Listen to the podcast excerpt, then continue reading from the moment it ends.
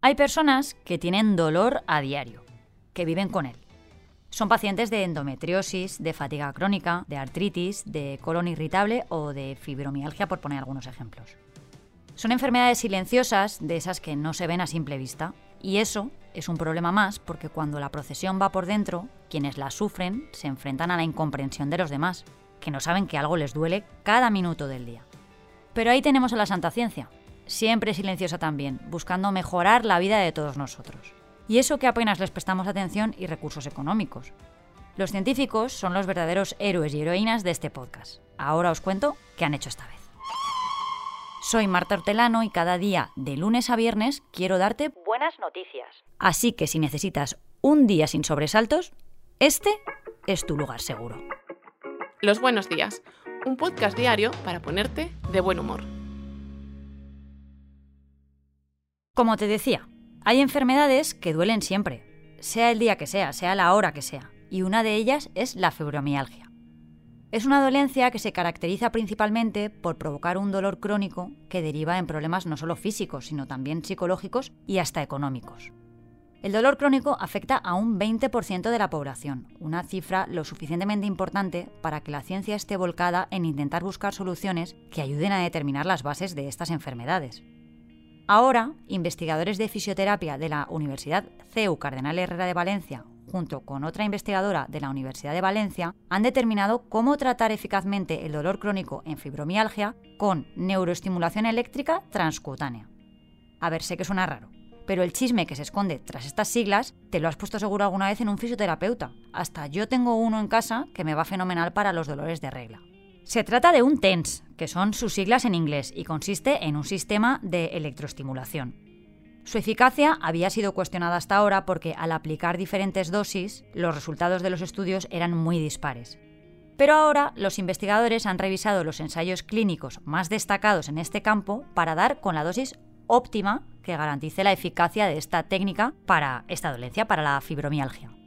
Sus resultados acaban de ser publicados en PAIN, la revista oficial de la Asociación Internacional para el Estudio del Dolor, que está entre las más prestigiosas de la neurología clínica. Y según explica el profesor de fisioterapia del CEU, Juan José Amer, investigador principal de este estudio, el TENS consiste en aplicar pequeños impulsos eléctricos de baja intensidad con un dispositivo de uso doméstico para estimular nervios periféricos a través de electrodos colocados en la piel y con ello activar los poderosos mecanismos analgésicos propios de nuestro sistema nervioso central en médula y en cerebro. Los resultados del estudio revelan que los ensayos clínicos que han presentado una mayor eficacia para la reducción del dolor con TENS han sido aquellos en los que se ha aplicado el tratamiento con una frecuencia alta, entre 100 y 200 hercios o con una frecuencia mixta, combinando entre baja y alta dentro de la misma sesión de tratamiento. Además, los efectos son más efectivos con intervenciones a largo plazo, durante 10 o más sesiones. Es uno de esos avances que merece la pena probar porque los aparatos de estimulación valen muy poquito dinero y funcionan con un par de pilas. De hecho, los vende hasta Lidl. A mí me funciona fenomenal ese mini calambrito cuando me duele la tripa por la regla. Así que los enfermos de fibromialgia no pierden nada por probarlo. Hmm, esta historia tiene emoción, suspense, un exquisito toque sonoro y personas reales que cuentan sus vidas, los mejores ingredientes para un buen relato. Bueno, pues tú, que disfrutas con narraciones como estas, puedes acceder a Sonora, la nueva plataforma de podcast de ficción y documentales con una oferta especial. Tu suscripción anual a este periódico y un año de Sonora por solo 49,99 euros. Si te interesa, llama al 900-810-042 y activamos tu suscripción inmediatamente. 900-810-042. Con Sonora y este periódico, la vida real y la ficción mejor contadas. Oferta limitada hasta el 30 de junio de 2023. Hay algunos exámenes que acaban de terminar, como los de la selectividad. Otros están a punto de comenzar, en la universidad por ejemplo. Y para todos hay un único truco por mucho que hayan avanzado los años. Os lo voy a dar. Se llama estudiar, no hay otra. En esta época se disparan los nervios entre los alumnos y según distintas investigaciones, entre un 15 y un 25% de los universitarios españoles sufren de estrés y ansiedad durante el curso, una cifra que aumenta bastante estos días. Esto supone un problema que afecta a su desarrollo cognitivo, conductual y fisiológico, y que tiene también un impacto negativo sobre su estado emocional, las relaciones interpersonales e incluso su rendimiento académico. Pero ahora, un programa de terapias asistidas con animales de compañía impulsado por la Universidad Complutense y la Fundación Affinity acaba de demostrar que el contacto con perros y gatos puede ayudar a los estudiantes a reducir el nivel de estrés y el bloqueo al que están sometidos en estas épocas. La reducción de la angustia y nerviosismo de los jóvenes durante los exámenes es uno de los muchos beneficios de convivir con un animal de compañía.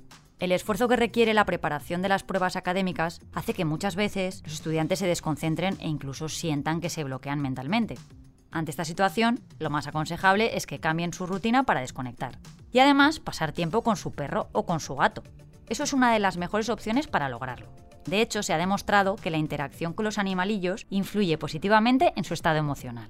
A diferencia de las intervenciones psicológicas y educativas que se centran en erradicar los síntomas o en desarrollar estrategias de autocontrol, se ha demostrado que la interacción y el contacto con el animal modifica las respuestas endocrinas que se generan en situaciones de estrés. También hay otro tipo de actividades que se pueden realizar con los perros y con los gatos, y que van a ayudar a los jóvenes a llegar a la temporada de exámenes más relajados y tranquilos, como los ejercicios de relajación o los métodos basados en el adiestramiento en positivo. Yo no le veo ninguna pega a esto, incluso si no eres estudiante. A mí me encanta pasar tiempo con mi perra Rita. Le mando un saludo desde aquí si me está escuchando. Tal día como hoy, pero de 1982, nuestro país fue sede de un mundial de fútbol. El sol ilumina el estadio, España se viste de fiesta. Evento, celebrado en España, contó con la participación de 24 países y la final del torneo fue disputada en el Estadio Santiago Bernabéu, entre las selecciones de Alemania Federal e Italia. Igual no te acuerdas, yo por ejemplo ni había nacido, pero acabó ganando Italia por 3 goles a 1. Pero lo que realmente ha trascendido a ese mundial ha sido su mascota, Naranjito. Fue creada por los publicistas María Dolores de Salto y José María Martín Pacheco, en Sevilla.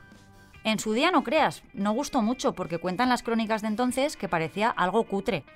Ay, ahora, ha acabado siendo un icono pop y un símbolo de una época. Por mi casa tendré yo algún vaso. La verdad es que a mí me cayó siempre súper simpático Naranjito. En fin, me voy a ponerme un ratito mi tens, que no estoy muy católica hoy. Mañana, más.